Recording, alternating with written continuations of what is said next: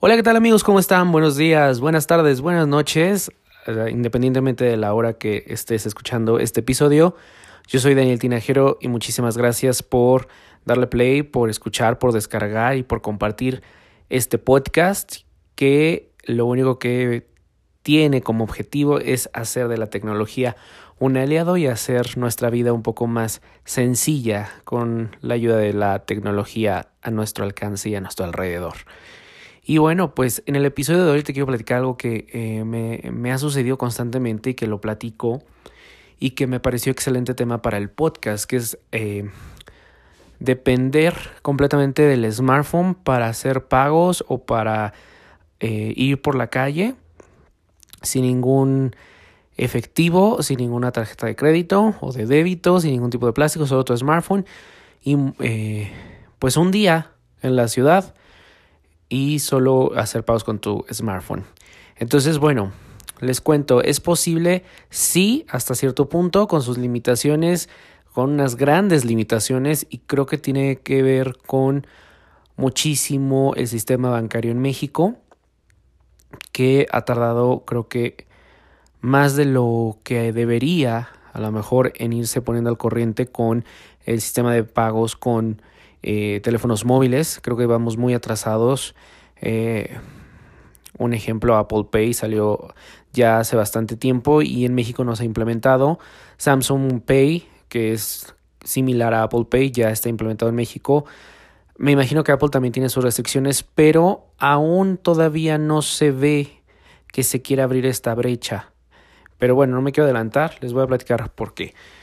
Imagínate que sales un día de tu casa, dices voy a andar eh, disfrutando, dando una caminata, iré por un café, iré al cine, pero no quiero cargar nada más que a lo mejor mis llaves y mi smartphone. No quiero peso adicional, a lo mejor hasta por seguridad no quiero llevar tarjetas, no quiero llevar efectivo, pero puedo hacer esto, puedo sobrevivir solo con mi smartphone. Primero, sales de tu casa y quieres pedir quieres moverte a lo mejor al centro de la ciudad o alguna colonia, entonces sacas tu smartphone, abres una aplicación de transporte, ya sea un servicio como Uber, como Didi, como Cabify, y abres la aplicación y haces el pedido de tu servicio y que te lleve al punto elegido. Si no es esa tu, esa opción, bueno, pues a lo mejor quieres irte en bici o en scooter. Entonces abres tu app, pegas tu smartphone al scooter y desbloqueas el scooter o bike, ¿no? Si tienes duda de cómo hacer esto, te recomiendo que eh, revises los episodios anteriores y ya hablé de algunas aplicaciones que te ayudarán con la movilidad en la ciudad. Bueno, a lo mejor tu intención es irte en metro o en metrobús. Primer gran desacierto o limitación. No puedes pasar tu smartphone por, la, por los torniquetes del Metrobús o del metro. Necesitas el plástico. O tienes de dos, o pides un Uber, un Didi, algo desde tu app, o la bicicleta, o si no tienes uno de estos servicios, caminas. Bien, llegas a un café, se te antoja un café, pero ves una cafetería local y si tienes Samsung, pues ya la armaste porque probablemente tengan Samsung Pay. Pero si no la tienen, no puedes hacer el pago con tu smartphone. Necesitas el plástico o efectivo. Lo que te queda es ir a Starbucks, tener tu aplicación de Starbucks Rewards y le dices a la barista que quieres un latte venti con leche deslactosada y pasas tu código y voilà puedes tomar y disfrutar tu bebida de un café al instante pagado con tu smartphone. Después, te te antoja al cine, revisas en tu smartphone qué es, qué películas hay. Y bueno, las opciones aquí son Cinepolis, Cinemex o la Cineteca. Decides qué película vas a ver, el horario, seleccionas los asientos y procesas el pago. Llegas a el cine, incluso si, es un Cinepolis, por ejemplo, si te antoja algo de la dulcería, abres la aplicación, haces el pedido y ya, te lo llevan a la comodidad de tu asiento. Entonces, no hubo problema con el cine. llegas, escanean tu código y feliz, disfrutas de la película. Probablemente se te antoja cenar y dices, bueno, pues quiero ir a mi restaurante favorito. Pues para pagar en ese restaurante favorito necesitas una tarjeta plástico, o necesitas efectivo. No lo hay. Entonces te quedaste sin cenar. Se te antojan unos tacos, tampoco el taquero va a aceptar, por supuesto. Ni ninguna cadena de taquerías. Bueno, dices, aprovecho porque en la semana tengo un cumpleaños, así que quiero comprar un regalo. Me voy a algún mall, busco el regalo, llevo eh, una bolsa para pagar, llegas a la caja y te dicen pago con tarjeta o efectivo. Otra limitación. Así que bueno, derrotado, regresas a casa, pides tu Uber, pides tu, tu Didi, tu Cabify o tu bike, porque ya vimos que Metro y Metrobús no lo puedes usar. Te subes y regresas a casa con un aire de frustración y de derrota. Bueno, pues esto es más o menos un día de cómo podrías sobrevivir solo con tu smartphone. ¿Se puede? Me gustaría decir que sí, pero desafortunadamente es un no. Puedes hacerlo si lo único que vas a hacer es salir con un Uber o con tu, o con tu bike, con tu scooter, tomar un café, ir al cine y tan tan. No puedes pagar un restaurante, no puedes pagar una cena, no puedes pagar un, eh, no puedes pagar eh, un regalo o algo que hayas visto en una tienda si no traes el efectivo, si no traes eh, el, la tarjeta, el plástico. Entonces creo que todavía en México estamos como en pañales y bueno, sería fenomenal que, que saliéramos y pudiéramos hacer los pagos con nuestros, nuestros smartphones. Vamos, la mayoría de, de, nuestra vida está en nuestros smartphones, incluso el banco, los servicios bancarios están ahí, hacemos las transacciones, revisamos transacciones, depósitos, todo esto, pero aún parece imposible o increíble, mejor dicho, que no podamos pagar todos los servicios con nuestros smartphones. Me gustaría pensar que, bueno, eh, es parte de la seguridad, pero también me imagino que debe ser parte de alguna restricción de los bancos, eh, la parte de seguridad, la parte de que a lo mejor, eh, por ejemplo, Apple, la comisión que va a cobrar, son un montón de rollos que por de alguna manera todos los, los que participan, todos los los que están dentro de este juego, pues por supuesto tienen que salir beneficiados. Entonces esto yo creo que has hecho más complicado que eh, llegue, esta tecnología a todos los establecimientos que se abra.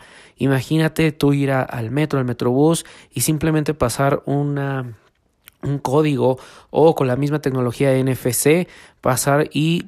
Eh, eh, acercas tu teléfono o tu código y pum, te da acceso al servicio de metro, al servicio de metrobús, lo cual aún parece que estamos muy distantes, muy años luz.